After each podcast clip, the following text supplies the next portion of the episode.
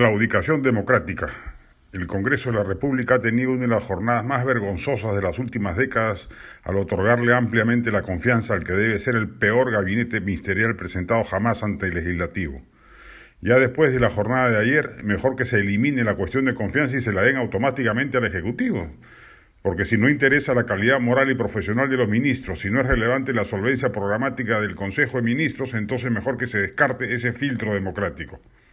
La claudicación del centro político Alianza para el Progreso, Acción Popular, Podemos y Somos Perú, desplegada supuestamente en aras de la gobernabilidad, va a traer consecuencias negativas para ella, al abrirle la puerta al, desmán ideológico que ha supuesto que el presidente Castillo elige el gabinete que finalmente ha elegido y al cual, a pesar de las múltiples y probadas denuncias, se ha aferrado.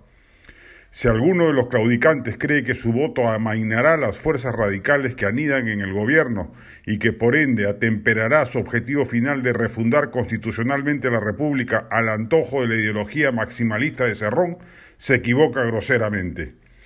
Veremos los pasos siguientes. Se ha anunciado la interpelación individual de los ministros impresentables. Si AP, APP, Podemos y Somos Perú le vuelven a conceder la gracia de sus votos a tales ministros, ya implicará no un cálculo político o la desenvoltura de una estrategia light de contención, sino una deleznable concesión que permitirá sospechar que seguramente hay detrás algún beneficio colectivo o particular a favor de tales agrupaciones o de sus líderes y sus intereses empresariales.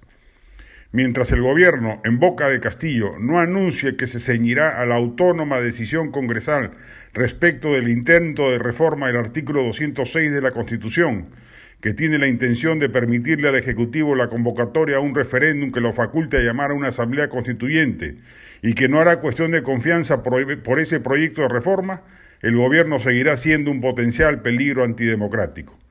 Y si eso se plasma, como todo lo hace suponer, entonces los centristas claudicantes que ayer le han dado graciosamente su respaldo al gabinete Bellido tendrán que responderle al país por su ignominia política y su irresponsabilidad. Ayer la gobernabilidad democrática del país ha perdido una batalla.